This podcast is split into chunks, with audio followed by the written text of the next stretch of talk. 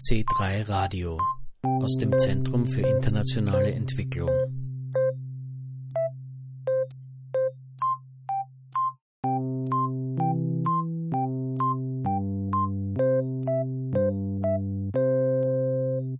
Begegnung, Erfahrung und Auseinandersetzung. Das Europäische Jahr für Entwicklung. Willkommen bei C3 Radio, sagt Jürgen Planck. Heuer im Herbst wird eine neue Entwicklungsagenda beschlossen. Um die Aufmerksamkeit auf dieses Thema zu lenken, hat die Europäische Union 2015 zum Jahr für Entwicklung ernannt. Das Ziel Die EU-Bürgerinnen sollen für das Thema Entwicklungspolitik interessiert und darüber informiert werden. Im Jahr 2015 wird es auch in Österreich eine Reihe von Veranstaltungen geben, die sich mit diesem Schwerpunkt auseinandersetzen. Am 26. Jänner hat in Räumlichkeiten des Roten Kreuzes im 10. Wiener Gemeindebezirk die Auftaktveranstaltung zum Thema stattgefunden. Mit dabei rund 150 Jugendliche. Bei einer Podiumsdiskussion sprechen EU-Kommissar Neven Mimica und Außenminister Sebastian Kurz einführende Worte. Heute hätten neun von zehn Kindern weltweit Zugang zur Grundschulbildung und Europa hätte dazu als weltweit größter Geber maßgeblich beigetragen. Unser Ziel ist es, vor allem junge Menschen zu ermutigen, einen Beitrag zu leisten, sagt der österreichische Außenminister Kurz. Die beiden Politiker stellen sich anschließend den kritischen Fragen der Jugendlichen. So, also ich wollte fragen, warum Österreich bisher in der Entwicklungshilfe mit dem Geld hinten nach ist und ob das so bleibt oder ob Sie vorhaben, den Beitrag zu erhöhen mehr Mittel, also zu, zu, Zunächst sagt der Applaus schon viel aus über die Frage. Also mehr Mittel sind äh, in jedem Bereich der Politik schön, im Bereich der Entwicklungszusammenarbeit meiner Meinung nach besonders zielführend, weil es ein sehr nachhaltiges Investment ist. Wir sind in Österreich, der Kommissar weiß das, weit weg von dem 0,7% Ziel. Wir sind in fast allen europäischen Ländern weit weg von dem 0,7% Ziel. Also wenn du mich fragst, gibt es die Notwendigkeit für mehr? Definitiv und das ist auch die klare Zielsetzung unserer Bundesregierung. In den letzten Jahren ist leider Gottes ein ständiger Sparkurs betrieben worden in der Entwicklungszusammenarbeit und es war für mich schön, dass es uns gelungen ist, dass im Jahr 2014 und 2015 die Mittel nicht gekürzt worden sind, obwohl das in den Budgets vorgesehen war. Also wir haben, so wie der Kommissar zuvor auch gesagt hat, es einmal geschafft, dass dieser Negativtrend aufgehalten wurde. Das heißt, ja, wir hoffen, dass die budgetäre Situation es zulässt und auch der Wille in der gesamten Bundesregierung da ist, dass wir uns stufenweise diesem Ziel nähern. Die Realität ist leider, dass wir noch weit davon entfernt sind und darum noch ein langer Weg vor uns liegt. Gut investiert ist das Geld in diesem Bereich aber definitiv. Organisationen wie Rote Nasen, Südwind, SOS Kinderdorf, die Caritas und die österreichische Agentur für Entwicklung ADA vermitteln den Jugendlichen an Informationsständen und Stationen auf spielerische Weise Einblick in entwicklungspolitische Themen. Auch das C3-Zentrum ist mit einem Stand vertreten. Dort stellen Gabriele Slesak und Magdalena M. Brechtinger Quizfragen an die Jugendlichen. Frage Nummer 4. Jetzt kommen wir da, was euch hier vielleicht ein bisschen besser auskennt. Ähm, und zwar am Handys, Mobiltelefone. Und in einem Handy stecken ungefähr 60 verschiedene Rohstoffe drinnen. Ähm, darunter ist auch Gold. Und wie viele Mobiltelefone glaubt ihr braucht man, um ein Gramm Gold daraus zu gewinnen? Also wenn man das ganze Gold aus den Handys rausnimmt, das drinnen ist, wie viele Mobiltelefone braucht man, um ein Gramm Gold zu, zu, zu erhalten? Sind es 41 Handys? Sind es 123 Handys? Oder sind es 346 Handys? Eins, zwei oder drei? Letzte Chance? Vorbei! Man braucht nur 41 Handys, dann hat man ein Gramm Gold gewonnen aus diesen Handys. Und wenn man sich jetzt das mal überlegt, wie viele Handys bei uns jährlich weggeworfen werden, auch wenn man das mal alles zusammengibt und sich da die ganzen Rohstoffe rausholt, wie viel da einfach mal auch gewinnt und weiterverwenden kann. Und vielleicht so ein bisschen ein Vergleich dazu. Es kommt jetzt darauf an, wie das Gold abgebaut wird, aber man muss teilweise bis zu einer Tonne Erde bewegen auch, um ein Gramm Gold zu erhalten. Das heißt, eine Tonne Erde, 41 Handys. Das ist jetzt die Frage, wo man schneller zu einem Gramm Gold kommt von dem her. Vom C3-Stand gehe ich weiter zur nächsten Station. dort redet Brot für die Welt Mitarbeiterin Hanna mit den Jugendlichen. Also unser Thema ist äh, Essen und auch Verschwendung, weil das ist der Aspekt der Entwicklungszusammenarbeit in Österreich. Was passiert mit dem Essen und den Lebensmitteln, die wir produzieren? Und da gibt es zum Ausprobieren ein paar Fragen, die man mit einfachen Zahlen beantworten kann und dazu auch noch Bilder finden kann, damit man es sich leichter merkt und mehr Spaß hat. Und eine sehr spannende Frage finde ich zum Beispiel, wenn man uns angeschaut, wie viel der Fleischverbrauch gestiegen ist, wie viel mehr Fleisch essen wir. Und seit 1961, das ist ja noch gar nicht so lang, ist der Fleischverbrauch um 377 Prozent gestiegen. Das heißt, vier, fast 400 Mal so viel Fleisch wie noch Anfang der 60er wird gegessen. Wo? In Europa. Also das ist, genau, betrifft die Ernährung hier bei uns. Ihr habt da acht Fragen auf eurem Tisch ausgebreitet. Greifen wir bitte eine raus. Du liest jetzt gleich mal vor, bitte. Da steht drauf, vor allem in den Ländern des Nordens hat in den letzten 20 Jahren die Verschwendung von Lebensmitteln enorm zugenommen.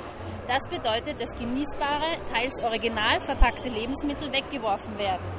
Die Frage dazu ist, wie viele Milliarden Tonnen Lebensmittel werden schätzungsweise jährlich weltweit verschwendet? 1,3 Milliarden schätze ich. Das ist eine gute Schätzung, weil das ist die richtige Antwort dazu. Sehr gut. Und wenn man mehr dazu wissen will, also Lebensmittelverschwendung, könnte man auf der anderen Seite von dem Stand zum Beispiel auch den Film anschauen, Essen im Eimer, der ganz eindrückliche Bilder hat, von wie viel Essen weggeschmissen wird, was für Berge das wirklich sind, wie die ausschauen. Wenn man jetzt euch unterstützen möchte, wie arbeitet ihr, was kann man da machen? Unterstützen heißt bei uns einerseits äh, Bildungsarbeit anfordern, das heißt möglichst viele Leute sollen wissen, dass das, was wir tun, Auswirkungen hat und zwar weltweite Auswirkungen, das ist der eine Punkt. Und der andere Punkt ist, dass wir natürlich auch Projekte in Ländern des Südens, also außerhalb von Europa und den USA betreiben und die können hauptsächlich finanziell unterstützt werden. Also wenn es ums Thema Essen geht, zum Beispiel ein Projekt in Ruanda, das nennt sich Drei Farben für ein besseres Leben, weil in dem Projekt mit Kleinbauern gearbeitet wird und mit Kooperativen damit sie eine ausgewogenere Ernährung fördern. Also das heißt zu schauen, nicht nur satt zu werden und zum Beispiel mit Mais und Kartoffeln oder Süßkartoffeln, sondern dazu auch ein bisschen Gemüse zu haben. Also Karotten, Bohnen, manchmal sogar Tomaten, je nachdem. Und da unterstützen wir Projektpartner in Ruanda, dass sie dieses Wissen auch an Kleinbäuerinnen und Kooperativen weitergeben. Und das kann man bei uns in Österreich mit einer Spende an uns unterstützen. Warst du da schon dort auch oder war das jemand anderer? In Ruanda war meine Kollegin. Ich war in Kenia und habe dort ein Kleinbauerinnenprojekt besucht. Ruanda ist ein ganz, ganz kleines Land. Es ist nicht einmal so groß wie Österreich, es ist ungefähr so groß wie ein Drittel der Fläche von Österreich. Sehr hügelig, sehr grün für afrikanische Verhältnisse, also nicht so wie man sich vielleicht vorstellt, nur Steppe und Savanne, sondern hat regelmäßigen Niederschlag, Bäume und Palmen. Die Schwierigkeit, die sie haben, sie sind auf den Hügeln sehr steile Felder. Und, obwohl sie nur ein Drittel so groß sind von der Fläche her wie Österreich, haben sie 9 Millionen Einwohner, also mehr Einwohner als in Österreich. Und das ist relativ schwierig, weil die wollen ja alle satt werden und alle genug zum Essen kriegen. Es arbeiten noch sehr viele in der Landwirtschaft, aber halt auf sehr, sehr kleinen Flächen. Und das ist relativ schwierig, dort genug zu produzieren, damit man satt und gesund wird. Neben Brot für die Welt sind bei der Eröffnungsveranstaltung zum Europäischen Jahr für Entwicklung auch die Roten Nasen vertreten. Wir sind da, weil wir auch Aufmerksamkeit schaffen wollen äh, für die wichtige psychosoziale Unterstützung des Humors. Das ist ja unser Kerngeschäft. Viele Leute wissen noch gar nicht, dass wir international in elf Ländern tätig sind. Unter anderem auch ein Kriseninterventionsteam, gerade während wir sprechen, in Jordanien unten haben, die in die großen syrischen Flüchtlingslager, aber auch Host-Communities gehen. Wir arbeiten mit großen Organisationen zusammen, um diese dabei zu unterstützen, zum Beispiel Aufklärungsarbeit zu machen durch die Mittel des Humors, durch die Mittel der Clownerie. Und wir glauben, dass wir da einen wesentlichen Beitrag dazu leisten können, wenn es Decken gibt, wenn es medizinische Versorgung gibt, wenn es wieder ein Dach über den Kopf gibt, dann, dass wir uns um die Seele kümmern. Das ist sehr wichtig. Und wir leisten auch dazu, dadurch unseren Beitrag zu einem guten Gesundheitssystem. Also wir wollen Teil des Gesundheitssystems werden. Da sehe ich jetzt gerade Jugendliche, die schon eine Nase aufhaben. Was sagst du dazu? Wie, wie findest du das? Ich finde das sehr schön, weil es ist erstens, ist die rote Nase ist unser Symbol. Wir sehen es auch als die kleine, kleinste Maske der Welt. Die rote Nase, ich habe es selber schon gesehen, kann Wunder bewirken in den Einsätzen im Spital, aber auch in den Einsätzen in den Krisengebieten. Es ist eine sehr faszinierende Veränderung zu sehen in den Menschen, an unseren Künstlern, wenn diese rote Nase aufgesetzt wird. Es ist etwas zutiefst Menschliches. Ein Clown ist etwas zutiefst Menschliches und es wird nie über jemanden gelacht, wenn er die rote Nase aufhat, sondern es, es gibt immer eine menschliche Verbindung und das finde ich wunderschön und ich freue mich sehr, wenn die Jugendlichen das hier sehen, ihren eigenen Humor auch wieder entdecken, weil ich glaube auch daran, dass man nach einem Kontakt mit roten Nasen sollte sich jeder besser fühlen, egal jetzt wo der Mensch ist. Also Humor sollte wirklich ein Teil der Gesellschaft werden. Weil du vorher gesagt hast, international tätig, mir ist das an eurem Stand aufgefallen, dass da jetzt steht Red Noses Clown Doctors International. Also das klingt ja schon fast wie Amnesty International oder Ärzte ohne Grenzen oder so. Also ist das ein, eine Umbenennung? Mir ist das nicht so bewusst gewesen. Habt ihr euch neu benannt irgendwann vor kurzem? Nein, wir haben uns nicht neu benannt. Es ist äh, so Red Noses International, das Dachverband der Roten Nasen Partnerorganisationen, gibt es seit 2003, also seit über zehn Jahren. In Österreich gibt es Rote Nasen Österreich seit 20 Jahren. Wir haben jetzt, also 2014, unser 20-jähriges Jubiläum gefeiert. Wir haben uns nicht umbenannt, es hat uns immer schon gegeben. Ähm, es ist nur jetzt die Aufmerksamkeit eine viel größere geworden auf das Thema. Ich glaube auch, dass die Gesellschaft auch mit den ganzen Schreckensnachrichten wirklich ein bisschen nach etwas lechzt, was Humor und Lebensfreude bedeutet.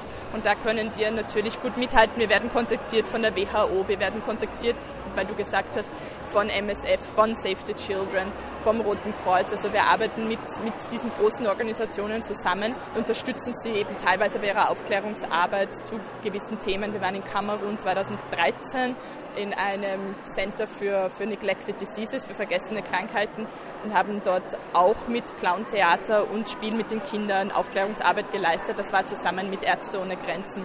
Es ist unser Ziel, wir stecken noch in den Kinderschuhen, was das Kriseninterventionsteam angeht. Obwohl wir schon öfters solche Kriseninterventionen gemacht haben, ist es jetzt unser strategisches Ziel, es wirklich groß aufzubauen mit Schwerpunkt auf Nahosten, weil wir auch schon seit fünf Jahren mittlerweile fast fünf Jahren durch die Austrian Development Agency unterstützt ein Projekt in der Westbank haben, in Westjordanland. Gerade durch das wahnsinnige unpolitische Sein des Clowns, durch das zutiefst menschliche Sein des Clowns kann man sehr viel ausrichten, in, gerade in einem Gebiet der Erde, wo es eigentlich immer nur um Politik und, und äh, Gratwanderungen geht, kann ein Clown trotzdem wunderbar agieren, weil er eigentlich nur an das appelliert, was in uns drinnen funktioniert.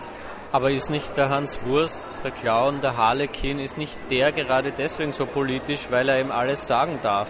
Da hast du recht, es kommt schon daher und das ist auch in unserer Arbeit ein wichtiges Faktum, dass der Clown alles sagen darf, alles ansprechen darf, Grenzen aufbrechen darf. Aber natürlich sind wir als NGO, haben wir uns verpflichtet, unpolitisch zu arbeiten. Aber was man zum Beispiel, was ein Clown zum Beispiel darf, ist gewisse Tabuthemen, die in, einem, in einer Krisensituation durchaus äh, in, im Raum schweben, anzusprechen. Es gibt ein Beispiel aus der, aus der Reha, wo ein junger Teenager sein Bein verloren hat und das extrem, extrem gekämpft hat mit, mit Ärger, mit, mit Frustration. Und der Clown dann endlich es einmal angesprochen hat, gesagt hat, du, was ist denn da, wie spielst denn du jetzt Fußball? Und kurz einmal alle Luft geholt haben und er schallend zu lachen begann und gesagt, danke, danke, dass du es ansprichst. Also das kann ein Clown machen. Ein Clown geht immer interessiert an ein Thema heran, egal ob es ein schönes oder ein, ein, ein, trauriges Thema ist. Ein Clown geht interessiert an den Tod heran. Das ist auch Teil der Arbeit unserer Clowns. Also das sieht, sieht man alles. Und auch der Tod ist für einen Clown irgendwie nichts Beschwerliches, sondern es wird mit Interesse beleuchtet, es wird mit Interesse damit umgegangen und immer im Moment gelebt. Also wir sagen auch immer, der Clown ist Master of the Time. Und im Moment verbindet er sich mit seinem Gegenüber und kann dadurch äh, an ihn herandringen, auch Dinge sagen, die Angehörige einfach nicht sagen können oder sich trauen. Wie wichtig ist es für euch heute bei diesem Tag, bei dieser Veranstaltung dabei zu sein und da Kontakt zu Jugendlichen insbesondere zu haben natürlich? Es ist für uns sehr wichtig dabei zu sein. Ich persönlich finde auch ähm, den Slogan des European Year for Development wirklich schön. Es hat, vertritt sehr viele auch unserer Werte und besonders schön finde ich es Jugendlichen, gerade in einer Zeit, wo man doch sehr viel Unsicherheit spürt.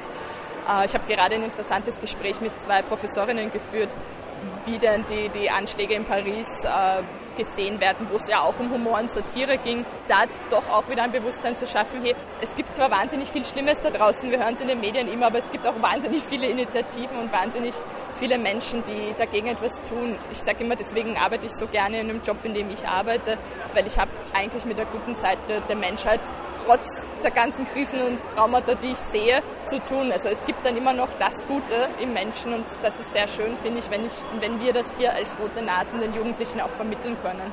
Währenddessen stellt Magdalena Emprechtinger am C3-Stand die nächste Quizfrage. Also wir kommen jetzt zum ganz anderen Bereich äh, und zwar kommen wir zum Flüchtlingsbereich wieder zurück zum Anfang. Und da ist die Frage, ähm, man hört, also es ist ja immer medial auch ein Thema, sagen wir, dass Asylwerber nach Österreich kommen, dass Flüchtlinge nach Österreich kommen.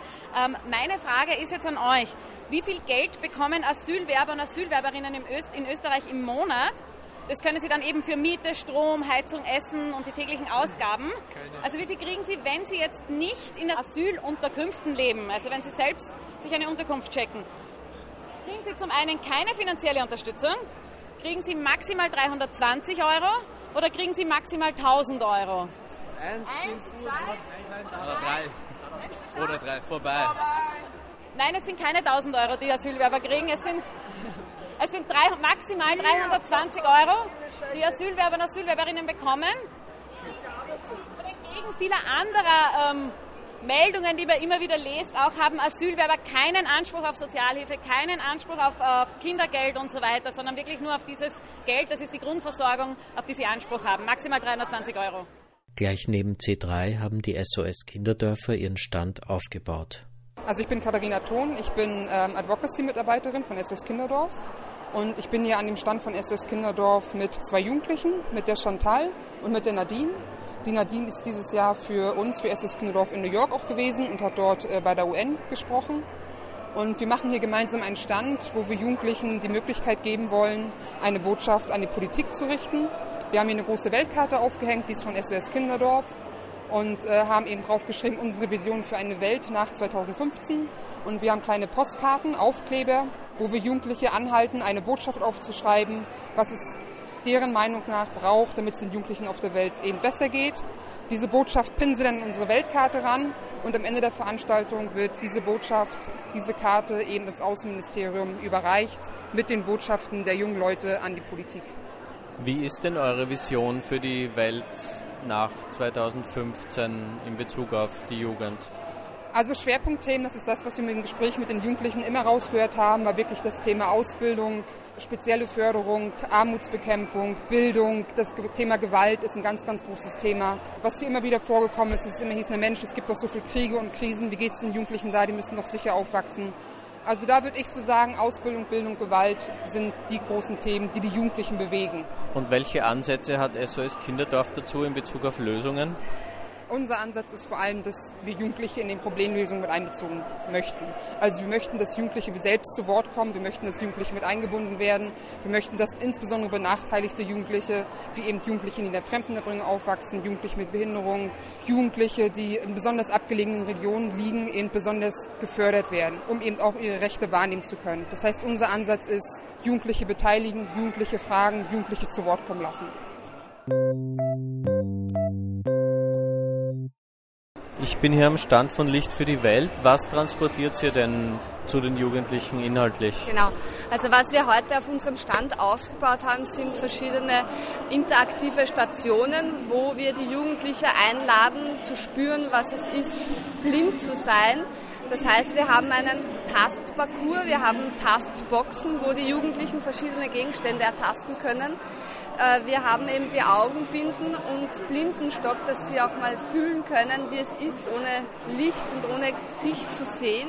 Dann haben wir auch Rollstühle. Also viele Menschen sitzen doch auch im Rollstuhl und müssen sich mit dem Rollstuhl fortbewegen. Und hier ist natürlich auch ganz stark dieser Perspektivenwechsel. Also ich bin nicht mehr auf gleicher Augenhöhe. Das ist ein großes Thema. Dann haben wir auch unseren Botschafter, der auch sehr oft in Schulen geht, Smart Ese. Der ist mit seinem Blindenhund da und äh, erklärt den Kindern, wie es ist, einen Blindenhund zu bekommen, mit ihm zu leben, aber eben auch, wie man die Blindenschrift zum Beispiel liest. Magdalena Emprechtinger ist Bildungsreferentin für Baobab, eine Organisation, die im C3-Zentrum ihren Sitz hat. Nach einigen Quizrunden frage ich sie, inwieweit sich Österreichs Jugendliche für entwicklungspolitische Themen interessieren bzw. wie gut sie darüber informiert sind. Ich glaube, im Großen und Ganzen würde ich mal sagen, dass sie relativ viel gewusst haben oder halt zumindest man gemerkt hat, auch beim, beim Überlegen, bei der Antworten, dass da einfach Anknüpfungspunkte da sind, von denen sie aus überlegen. Ähm, auch wenn die Antwort jetzt dann vielleicht nicht richtig war, aber so, so, dass in diese Richtung schon ein Bewusstsein da ist und auch viel ein Interesse da ist und dass manche Sachen auch schon Thema einfach waren im Unterricht auch oder irgendwo anders in der Freizeit oder wo auch immer. Aber dass gewisse Themen sie sich schon beschäftigt haben auch damit. Also von dem her ganz ein positives Zeugnis, von dem her würde ich mal ausstellen. Hast du die Fragen entwickelt oder wer hat das gemacht? Das war eine Gemeinschaftsproduktion. Das waren teilweise Fragen, die ich mit Kolleginnen oder halt im ganzen Haus, einfach jeder sein Spezialgebiet, das er hat, hat Fragen dazu beigesteuert. Bei den acht Fragen, was hat denn die Jugendlichen am meisten verblüfft? Wir haben eine Frage dabei, wie viel CO2-Ausstoß bei Anfragen bei Google auch sind. Ähm, also wie viel eine Anfrage bei Google, wie viel CO2-Ausstoß dabei entsteht. Und da waren die meisten sehr erstaunt, dass es einfach so wenig ist auch.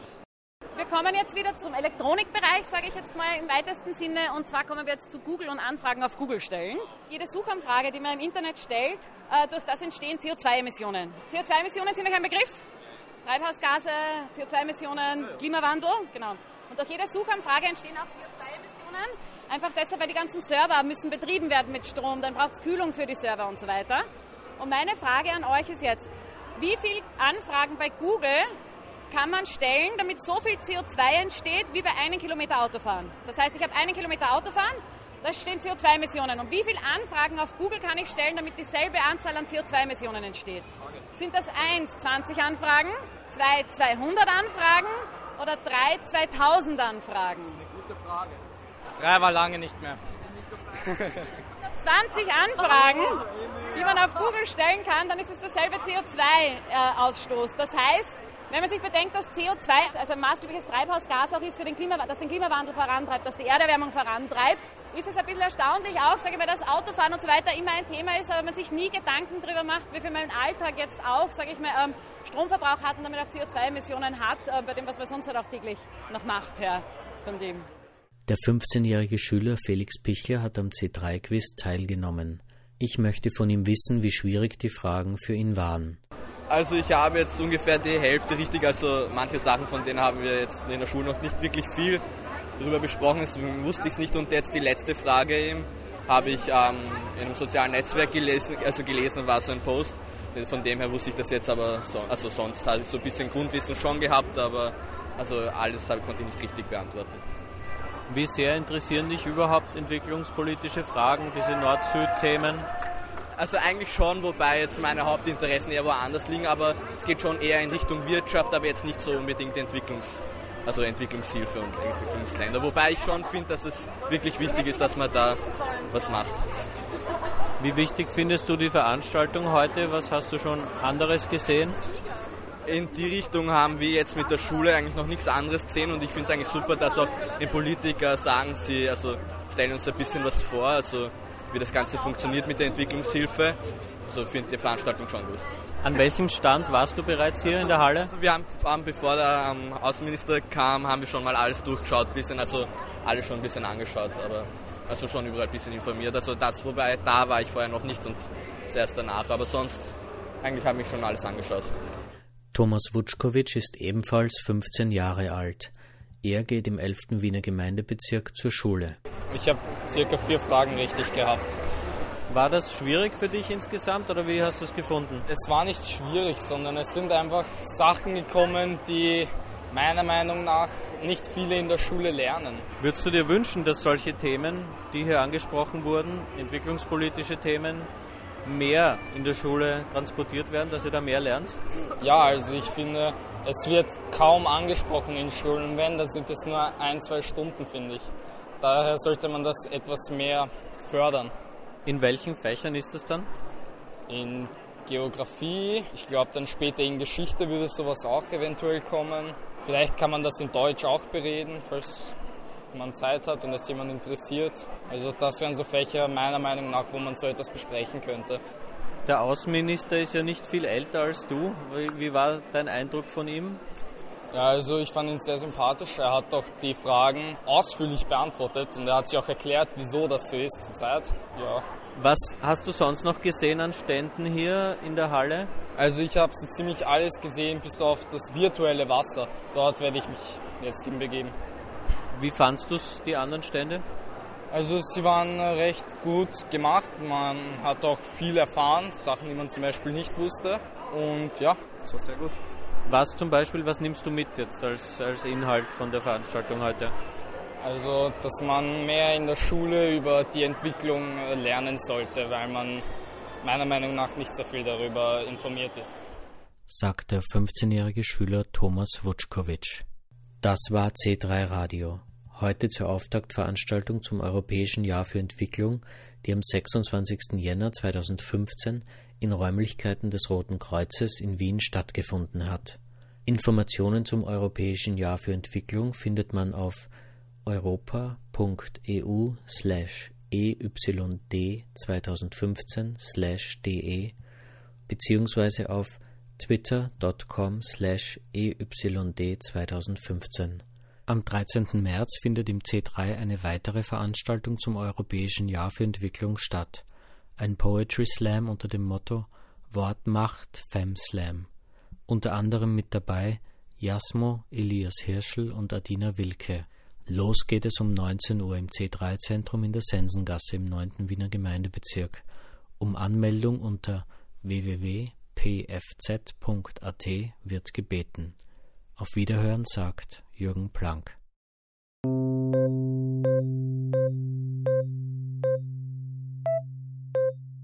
C3 Radio aus dem Zentrum für internationale Entwicklung.